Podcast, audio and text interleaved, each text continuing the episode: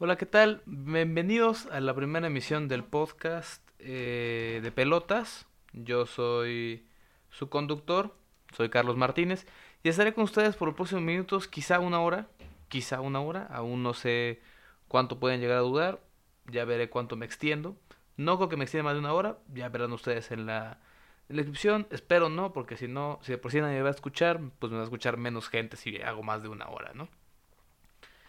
Eh, yo sé que ya llego tarde a estas horas del partido. Para algunas fechas, perdón, para algunas eh, noticias importantes de que tienen que ver con el, con el fútbol en México. Que hay algunas ahí bastante jocosas, bastante jugosas. Que quiero discutir en esta emisión, aunque ya pasó algo de tiempo. Y la primera de ellas es que por fin después de un gran tiempo de que la selección mexicana no tuviera un director técnico oficial y tuviera un interinato con el, técnico brasileño muy querido en México, el Tuca Ferretti, que no fue muy eh, fructuoso, no tuvo muchos frutos, no fue muy, muy bueno para la selección, salió por, por bueno, se puede decir que salió por la puerta de atrás porque sí, sí se llevó algunos pequeños abucheos allá al final, siendo que pues él nunca quiso de todas maneras, ¿no? Dirigir a la selección. Y llega alguien muy importante, muy importante como Gerardo el Tata Martino. El Tata Martino fue presentado con la selección mexicana oficialmente después de muchísimos meses de rumores. Sin embargo, él, él quería terminar su proceso que tenía con, su ex equipo, el Atlanta United de la MLS. Terminó su proceso y llegó a la selección mexicana. Tiene una gran trayectoria Gerardo Martino, empezó dirigiendo en, en 1998 en un club no muy conocido de, de, de Argentina, el Almirante Brown, y de ahí pasó por buenos momentos en Paraguay. Dirigió a Libertad y al Cerro Porteño, con el primero fue campeón dos veces, tres veces, perdón, en dos periodos. Y con el Cerro Porteño fue campeón una vez. Y entonces, pues le gustó a la gente de Paraguay, lo pidió para su selección. Y estuvo ahí cinco años, hasta 2011, dirigiendo la selección de Paraguay. Y alcanzaría grandes cosas, creo, para lo que representa Paraguay. Eh, que son alcanzar los cuartos de final de Sudáfrica 2010. Y ser subcampeón de la Copa América 2011. Que creo que son son grandes cosas, ser el subcampeón de la Copa América, con una plantilla más bien eh, modesta, como la que tenía Paraguay, aunque tenía el Roque Santa Cruz, que era una bestia, ¿no? Hasta que lo tocó el Cruz Azul, no es cierto, eso es mentira, es un chistorete. Después se iría al club donde él jugó, en Argentina, el Newell's Old Boys, que nunca sé pronunciar eso, eh, y también se hizo campeón y llamó la atención en la esfera internacional y terminaría yéndose hasta España con el Fútbol Club Barcelona en el 2013, en la temporada 2013-2014, donde llegaría ganando la Supercopa de España, pero ahí se quedaría. Ahí se quedaría en una etapa no muy buena para ni para el Barça ni para ni para él como director. Llegó en una etapa de reconstrucción del Barça. Pero aún así, creo que creo que le faltó. O sea, lo único que ganó fue una Supercopa, que es a un partido. Entonces, sí la pasó un poco de noche. Eh, fue a él, a él sí lo corrieron por la puerta de atrás. Sí salió mal con la afición. Y se iría con Argentina. Eh, Argentina que venía de perder el Mundial de Brasil y sería subcampeón dos veces seguidas de la Copa América contra Chile. Ahorita daré mi opinión acerca de eso cuando termine con su trayectoria que terminaría, bueno, seguiría, continuaría en el 2016 con el Atlanta United este equipo muy nuevo de la MLS, con quien este año sería campeón, bueno, el año pasado, que es 2018, sería campeón de la MLS Cup y entonces llegaría a, a la selección mexicana. Ah, a mí la verdad es que no me fascina tanto Martino. Creo que si eres un director técnico que tuvo a Lionel Messi en dos ocasiones distintas y no pudiste hacer nada más que ser eh, un, un eh, muy mediocre ganador de la Supercopa de España y muy mediocre subcampeón de dos Copas América, creo que ahí hay un gran problema. Si no pudiste con, con Messi ni siquiera en el Barça, ¿no? Que yo me acuerdo que en aquellos tiempos decían que, que no hacía mucho con Argentina porque no tenía sus, a sus compañeros del Barça, no tenía Xavi, no tenía ni esto, ya se hacían ahí algunos memillos de, de, de que le trajeran a sus amigos. Y, y, Martino no pudo con Messi ni en el Barça ni en Argentina. Con todo respeto, pues qué va a hacer con el Chicharito Hernández, ¿no? Eh, también es, es de pensarse quién más, quién más buscaba la selección mexicana. Creo que estamos en una mundial crisis de directores técnicos. Si no, pregúntanle al Madrid. hay, una crisis total de directores técnicos en el, en el planeta. Y México lo refleja, de cierta forma. Porque quiere buscar algo, no encuentra nada y tiene que ir por alguien que, que fue muy importante, estuvo en, en muy importantes equipos, pero al final ya empezó a coger.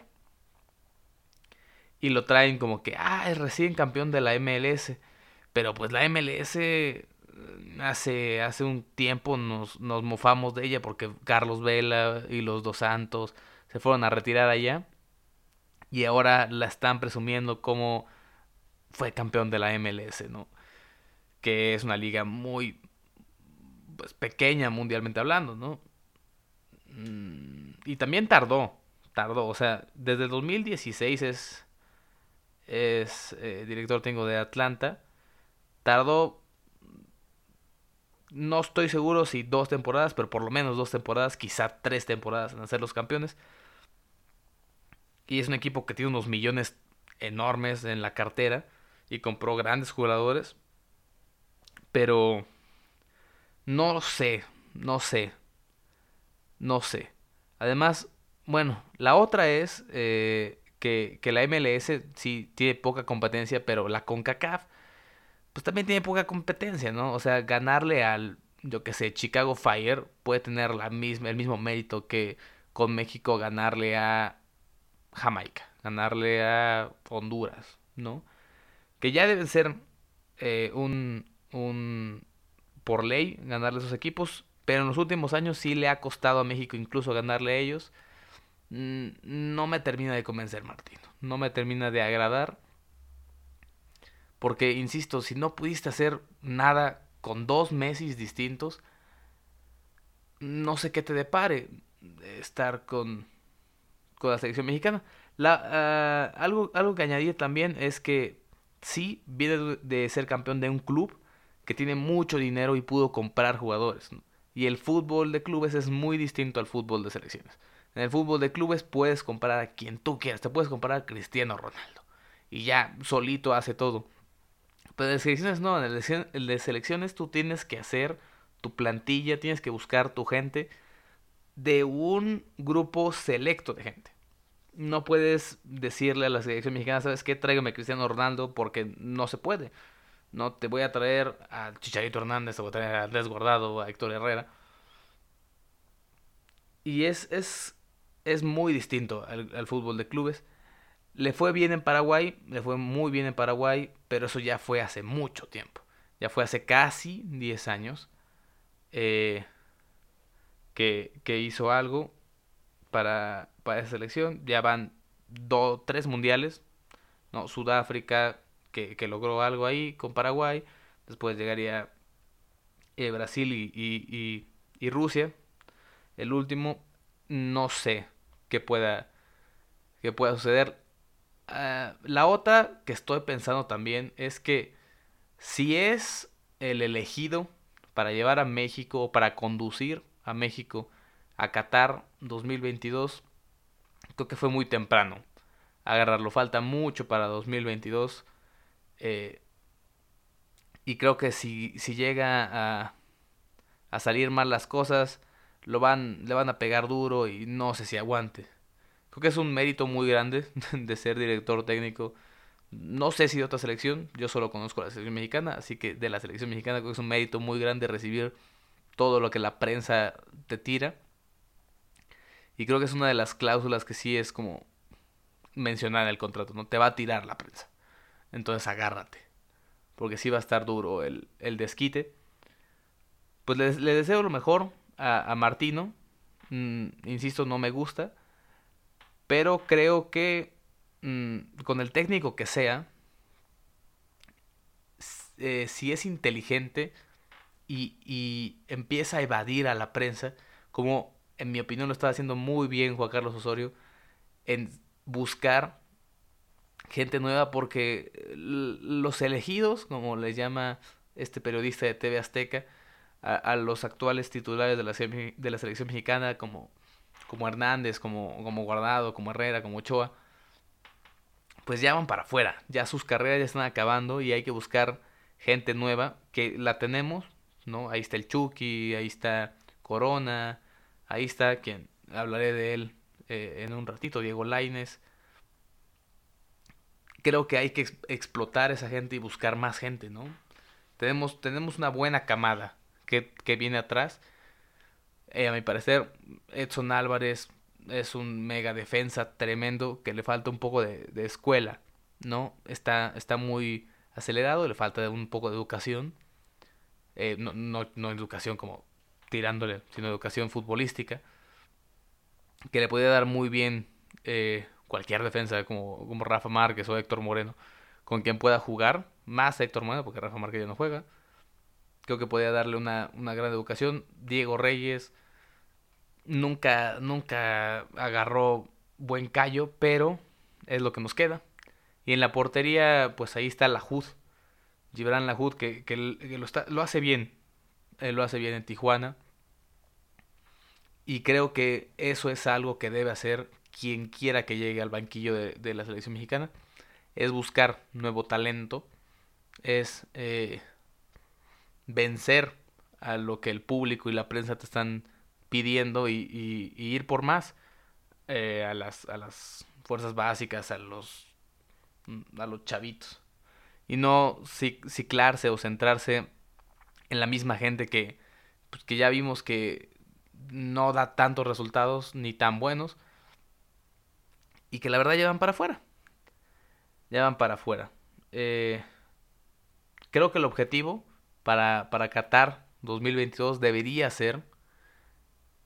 Eh, esto, no va a caer bien para la gente que me escuche, si es que me escucha, pero el objetivo debería ser llegar de nuevo a ese cuarto partido. No pasar al quinto, llegar al cuarto debe ser el objetivo. Creo que eh, es, es, lo que pues lo, lo que merece la selección mexicana. Que estar ahí no es poca cosa, ¿eh? Quedarse, quedarse en, en octavos de final no es poca cosa. Entre los mejores 16 del planeta. En un lugar entre los mejores 8, entre el top 8 y el top 16. Creo que no está nada mal para lo que la, la selección mexicana tiene desde hace mucho tiempo.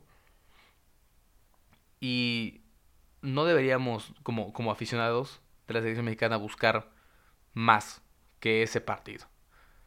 Ilusionarnos quizás sí, pero, pero no forzar y no decir que alguien que llegó al banquillo triunfó por pasar ese cuarto partido o fracasó por no pasarlo y se volvió de la del promedio, de la media. Creo que es más que suficiente llegar a, a ese lugar y pelearlo. Porque lo hemos peleado contra selecciones que van muy bien. ¿no? Quizá el menor rango en los últimos años ha sido Estados Unidos, pero ese Estados Unidos tenía mucho, tenía mucho y es lo que le falta a México. Creo que Martino debería buscar en ese Estados Unidos, Martino debería buscar en el Chile, que le ganó dos Copas América, qué tienen esos equipos y inyectárselo a la nueva gente que llega a la selección mexicana, a esta gente como, como Lozano, como Corona, que ya se, se medio afianzó, como Laines como Edson Álvarez, inyectarles eso que encuentran sus equipos y creo que podemos llegar a hacer algo grande. Mm, evidentemente, ganar la Copa del Mundo es, es un sueño y, para, para nada debe ser un objetivo o un... o si no se llega a un fracaso, ¿no? Eh, yo creo que lo que había hecho Juan Carlos Osorio había sido muy bueno.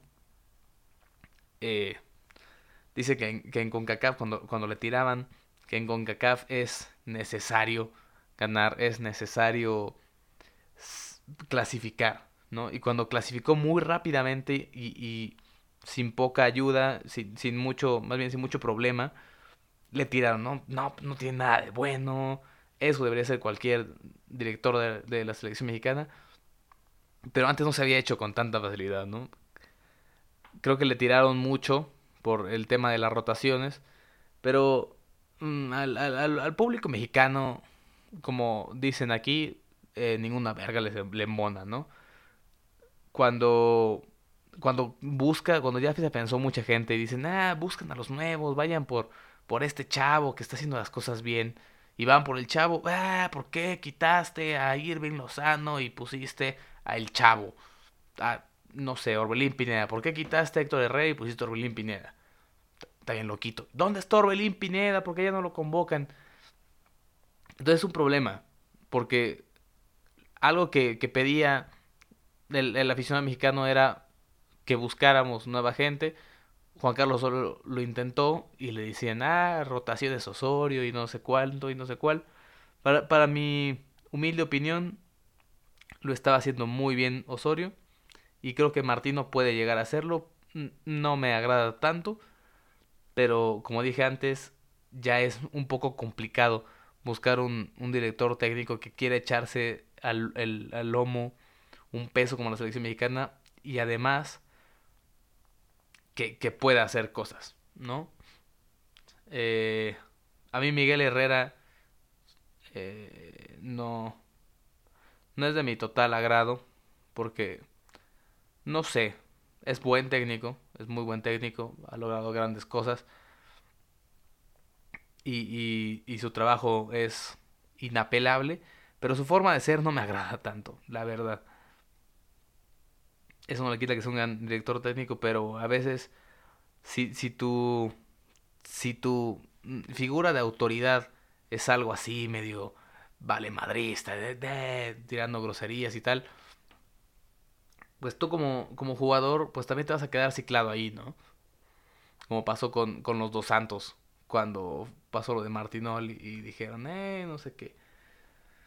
Entonces creo que la seriedad es muy importante cuando estás en una plaza tan, tan grande como ser director técnico de alguna, de cualquiera selección nacional. Eh, espero que Martino pueda hacer grandes cosas y pueda llevar a, a, México a Qatar 2022 y en el Mundial hacer, hacer algo importante. No, no, quizá no llegar a, ese tal quinto partido que tanto soñamos, pero llegar al cuarto contundentemente. Y, y, mostrando lo que es México en mundiales, ¿no? Ya le hemos hecho a Brasil, ya le hicimos a Alemania, y eso es lo que debe seguir mostrando México en los mundiales, que, que tenemos con qué, y aunque nos quedemos ahí en, octavos, que tenemos con qué y tenemos para, para ponerse las feas a los grandes equipos de Europa, a las grandes selecciones de Europa. Así que Martino, creo que está no es de mi agrado, pero creo que no eligieron mal para los técnicos disponibles actualmente. Creo que no eligieron nada mal y espero le vaya muy bien.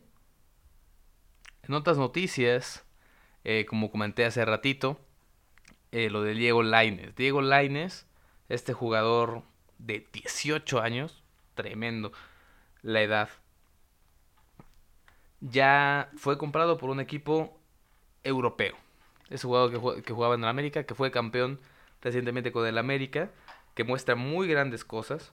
Ese partido contra la selección de, de Estados Unidos estuvo genial los regates que se hizo. Creo que probablemente se fue la carta de presentación con la que llegó a, al Betis. Ya, ya spoiler lo que iba a decir. Llegó al, al Real Betis Balompié de la de la Liga Española. Creo que es un gran equipo para empezar una carrera, ¿no? Porque prácticamente está empezando su carrera, siendo que ya ha hecho tantas cosas, está empezando su carrera. El Betis, actualmente séptimo en la liga, que recientemente, apenas ayer, eh, agarró su boleto para jugar los, los cuartos de final de la Copa del Rey y que juega la UEFA Europa League, en el que pasaría primero de, su, de su grupo, que tenía enfrente al Milan, de Gonzalo Higuaín, y al Olympiacos, de absolutamente nadie conocido. Creo que es un grandísimo equipo para, para empezar una, una carrera en Europa, ¿no? También tenía por ahí al, al PSV, pero me agrada más el Betis, me agrada más la, la Liga Española. Eh, porque el, el PSV es, es, como, últimamente, en los últimos años, es, es la... Ah, no, era el, el, Ajax, creo que. Sí, el PSV es el de Edson Álvarez, el que está buscando Edson Álvarez. Era el Ajax. De igual manera, es eh, la liga holandesa es una liga medio de confort. Porque no pasa mucho. Y, y no, no necesita eso Diego Lainez, que es nuestra, nuestra joyita que estamos cuidando como mexicanos y llegar a, un equipo que está compitiendo, que compite en España, tanto la liga, bueno, no, el, campeonato, pero puestos europeos en la liga, eh, que compite en la Copa, que actualmente compite en, en la UEFA Europa League, creo que es genial para desarrollarse y más teniendo a un compañero tan asentado como, como lo es Andrés Guardado, que es que pues por ser por el simple hecho de ser mexicano es alguien en que se puede recargar. Y Andrés Guardado tiene mucho poder en ese vestidor del Betis. Entonces creo que es un, es, es un equipo enorme para llegar.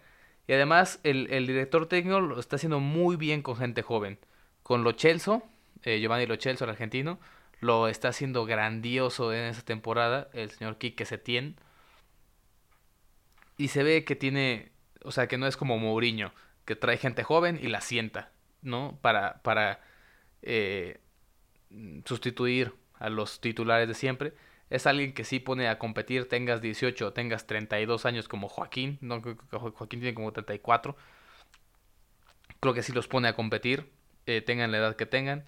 Y hay mucha gente joven en ese equipo, ¿no? Eh, Lo Chelso, eh, Mark Bartra, que ya no es tan joven, pero, pero sigue siendo una de, carrera reciente, eh, Cristian Tello, creo que le cae, le, cae muy bien el Betis a, Diego Laines. Espero, ya, ya, ya fue ayer el primer partido en el que fue convocado, se quedó en la banca, pero espero, espero le pueda, bueno, se pueda buscar, porque no, no, no es que le den, ¿no? Que es que se busque minutos y llegar a, un puesto fijo, a un puesto mm, quizá no de titular, pero por lo menos de, jugador importante, sería grandioso. La verdad es que yo a Diego Lainez le tengo mucha confianza para ser el próximo salvador de, la selección mexicana. Y creo que el, eh, fútbol mexicano merece que Diego Lainez eh, tenga una gran carrera en, Europa. Eh, las dos mejores, las tres mejores carreras en Europa son los tres mejores jugadores que ha tenido este país. Eh, Hugo Sánchez con el Madrid, eh, Rafa Márquez con el Barça y, y Chicharito Hernández con 80 mil equipos, pero asentado ya en Europa, como alguien muy conocido. No, si a un aficionado del Real Madrid tú le dices Chicharito Hernández, sabe quién es el Chicharito Hernández si algún aficionado incluso del Bayern, porque jugó en, en, en, Alemania y, era muy conocido porque sí era un killer del, del área. Si tú dices a un aficionado del Bayern Múnich, Chicharito Hernández, saben quién es Chicharito Hernández. Eh, en el Manchester United, todo lo que hizo. Creo que Diego Lainez, irse tan joven a un equipo tan competitivo y con un director técnico que sí pone atención en la gente joven, es magnífico es magnífico para asentarse incluso en España a sus 22 años, buscarse un, gran equipo a lo Neymar. A lo Neymar, totalmente. Creo que Diego Lainez por, por su juventud y por lo que está buscando en, en, Europa Y llegó, llegó con muchos reflectores, muchos reflectores al Betis. Porque pues, pues si, si bien no es un equipo grande, por eso quizá le pusieron tanto reflector, pero llegó con muchísimos reflectores al Betis, lo cual es tremendo, es grandioso. Que ansíen tanto un, un jugador tan joven de México. Le deseo lo mejor a Diego Laines. Creo que, que puede hacer muchas cosas. Es un jugadorazo que tiene mucho por explotar y tiene que aprender muchas cosas. Y qué mejor que, que un, un maestro como la Liga Española, donde vas a enfrentarte a lo mejor de lo mejor del planeta. Ah, vas a tener enfrente a, al Barça de Messi, al Madrid, que viene medio bajo, pero al Madrid, a Griezmann, a, los mejores, de los mejores porteros del planeta, como Jan Oblak, como incluso Keylor Navas y, y Thibaut Courtois. Tremendo. Creo que puede hacer grandes cosas y, espero, espero le vaya muy bien, la verdad, porque necesitamos, necesitamos eso en México. Con un Diego Lainez asentado en Europa y con gran clase, creo que podemos hacer grandes cosas. Creo que podríamos hacer muy grandes cosas con él recargándose con, con Irving Lozano, que también va muy bien. Creo que tenemos mucha esperanza como selección mexicana. Y espero le vaya bien a, a, a los dos, ya que mencioné a Irving. También espero que le vaya muy bien. En Europa y la siga rompiendo como la está rompiendo. Y, que salga de, como dije hace rato, de esa liga holandesa que es un colchón para, para el mexicano en los últimos años y, que no haga reconfort en esa liga, sino que busque algo más grande. No la liga inglesa, la liga española, algo más. Porque tiene muchas cualidades, igual que Diego Laines, para romperla en cualquier equipo. Así que muchas felicidades Diego Laines. Eh, espero seas el siguiente salvador de la selección mexicana. Ya que hablamos sobre, sobre jugadores y sobre cosas que atañen mucho al, fútbol mexicano, quiero buscar eh, también, ya que hablamos de la liga, aprovechando la liga que tiene al Barcelona líder por 5 puntos, está más, más alejado, pero ahora está a 5 puntos del Atleti, que 5 no es mucho para lo que falta de temporada, pero el Barça está tremendo.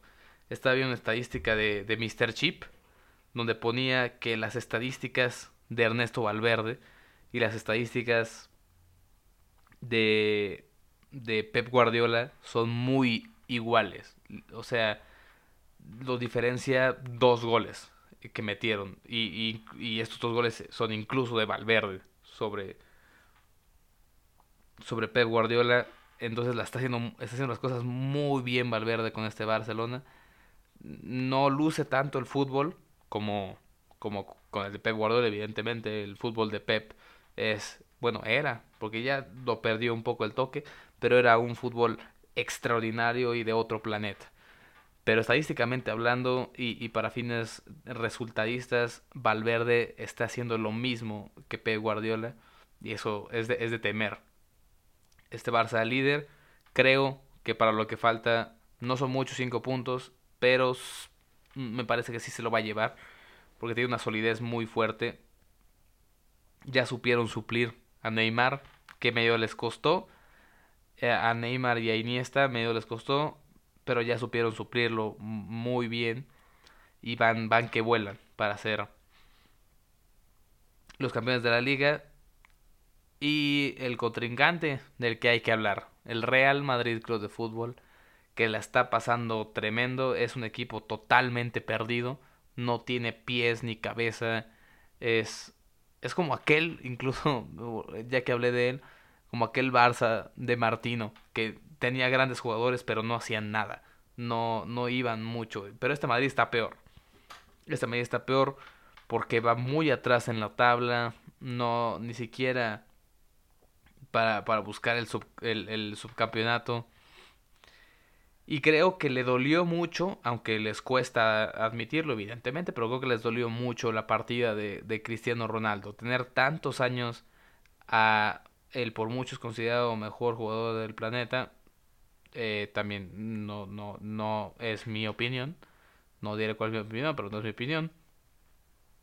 Pero tener un jugador de los mejores de incluso la historia como Cristiano Ronaldo y de repente perderlo así de fácil y no saber eh, buscar a alguien para ponerle ahí un, un, un parche es tremendo y creo que es la perdición de, de este Madrid. Mm, mm, si no se pone las pilas, Florentino va a empezar los cánticos como hace algunos años de, de Florentino dimisión, pero el Madrid está perdido totalmente. Eh, lo que tenía atrás, o el backup plan, por así decirlo, el plan de rescate a la salida de Cristiano, era Gareth Bale, pero Gareth Bale hace, hace cosas, sí hace cosas, pero no, no es Cristiano Ronaldo. Por más que quiera, incluso él mismo no es Cristiano Ronaldo y la gente le pide a gritos ser Cristiano Ronaldo. Incluso ya él se ve harto de esto, ya está buscando una salida fácil. Creo que este, este Madrid necesita una, un reorden total, porque tiene no, no cambió nada en su equipo más que Cristiano Ronaldo sigue teniendo a, a, a, Modric, sigue teniendo a Cross, sigue teniendo a Sergio Ramos, sigue teniendo a Marcelo, pero no se le ve nada a este Madrid desordenado totalmente. Y tiene que buscar un, un referente en el mercado como lo es, como lo era Cristiano Ronaldo. Hay muchos. Bueno, no hay muchos, pero hay, hay un buen número. Está ahí Hazard, que ya la está perdiendo, pero, pero mejor que, que Vinicius Jr., pues sí va a ser. Incluso me pecaría en, en decir buscar a uno de esos dos, esos tres que sacaron por, por la por la puerta de atrás como Mesut Özil, como Ángel y María, incluso como James Rodríguez, aunque sea algo algo de eso, eh, y no buscar ser eh, un, ¿cómo llamarle? Mediáticamente grande. No traer a Dybala, que no va ni siquiera en esa posición, ¿no? No, creo que necesita mantener el, el, cuadro con el que todos los jugadores están acostumbrados a, a, jugar, pero simplemente poner ahí en esa, en esa media izquierda a alguien que por lo menos acerque, aunque sea un poco, a lo que era Cristiano Ronaldo y no a, a Vinicius Jr. Eh, este Madrid está totalmente perdido. Esta temporada creo que ya no puede recuperarla. Ya la perdió mucho. Mm, buscar en cantera creo que esta vez no es la solución. Creo que es buscar y, y sacar la carterita un poco en, en el mercado de transferencias que viene hasta verano y sufrir de aquí a que acabe la temporada porque le va a caer buen bullying al Madrid y extraña mucho a Cristiano Ronaldo que lo está haciendo tremendo en la Juventus, ya ganó su primera copa, que tampoco es muy difícil en una liga italiana que pues no tiene mucho, no que, que puede darse el lujo en la Juventus de regalar de prestarle al Milan a su mejor delantero como, como lo era Gonzalo Higuaín y es como, ten, mi juguetito, juega con él, de todas maneras te voy a ganar. No es mucho mérito, la verdad, pero sí es, sí es remarcable el hecho de que gane, esté ganando copas allá. El Madrid extraña a Cristiano Ronaldo y no lo, tiene, no lo va a tener de regreso. Y, y qué bueno que, que se fue, la verdad porque si se esperaba tantito como al retiro, iba a perder además a Modric, que ya está saliendo de su carrera, a Cross, que también ya está muy, muy maduro, a, a Sergio Ramos. Creo que se fue en un gran momento para que el Madrid buscara una reconstrucción eh, paulatinamente y no, no de golpe. Pero necesita un, un Hail Mary, como dicen en fútbol americano, este Madrid, que me parece no lo va a encontrar. Y para terminar el podcast, me gustaría hablar un poco de cómo se va desarrollando la Liga MX, que va empezando, entonces hablar de, de las posiciones y de los goleadores, pues no es, no es mucho, ¿no? Sin, sin decir nada acerca de este equipo. Lobos WAP está en los primeros tres, sino, de hecho creo que es el tercero, atrás del Guadalajara. Entonces no refleja mucho lo que va a suceder, pero se ve, se ve buenas cosas. Lo que no se ve bueno es el futuro para el Cruz Azul. Por lo menos en este inicio ya, ya empezaron las excepciones para la gente eh, cementera. Que la temporada pasada estuvo muy ilusionada desde el principio y volvió a quedarse donde siempre se queda. Pero no, no, es, no es mucho remarcar, pero el, lo que sí quiero mm, hablar un poco es que se está, se está viendo buen fútbol, la verdad, y se está viendo muy, muy bien el bar.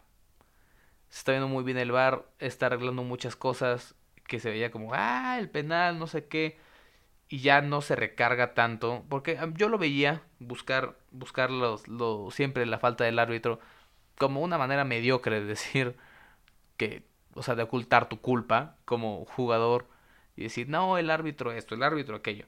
Entonces el VAR le cayó muy bien a esta liga, la verdad. El miedo que se tenía por ahí de, de, de que la corrupción y no sé qué, no, no fue nada cierto, nada cercano a la realidad. Y creo que les, le cayó muy bien a esta liga que, que el video arbitraje llegara. Y en cuanto a fútbol, se ve buen fútbol. La verdad, la jornada 1 se vio medio, medio guanga, pero había mucho tiempo. Llevamos mucho tiempo sin. Bueno, los jugadores llevaban mucho tiempo sin jugar. Ya esta jornada 2 se ve mejor.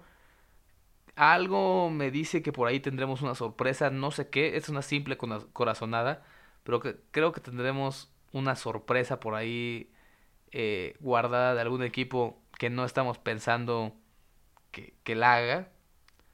Yo veo muy fuerte al Toluca, la verdad. No sé si es mi sorpresa, no sé, es una corazonada, pero al Toluca yo lo veo muy bien.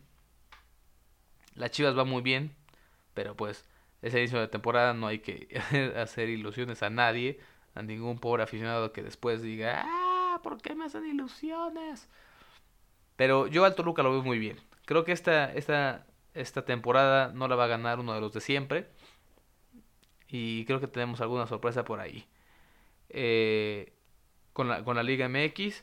Y espero, la verdad, que, que tengamos alguna sorpresa, que, que, que salga nueva gente, que salga nuevos equipos, que salga mejor fútbol y que se vuelva un poco más competitiva la liga.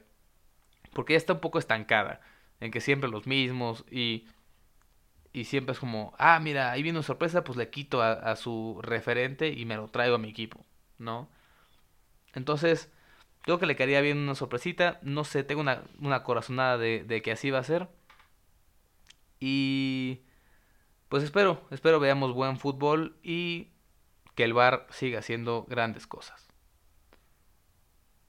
Y esto fue todo por esta emisión. Espero les haya agradado. Es la primera emisión. Eh, tengo que pulir muchas cosas. Si, si tienen algo que comentar, alguna noticia que por ahí encuentren que, que digan, ah, ¿sabes qué? Esa noticia creo que puede aportarle mucho al podcast. Escriban al mail que está en la descripción. Si, si no lo lees, toda flojera, te lo dicto. Es de gmail.com Ahí pueden mandarme sus comentarios, su, su retroalimentación acerca del podcast. Espero les haya gustado a aquella poca gente que lo escuche, que la verdad no que sea mucha. Y nos vemos en la siguiente emisión. Muchas gracias por sintonizarnos por sintonizarme. No, dije por, no sé por qué dije nos. Eh, y nos vemos la siguiente semana con más noticias y más fútbol.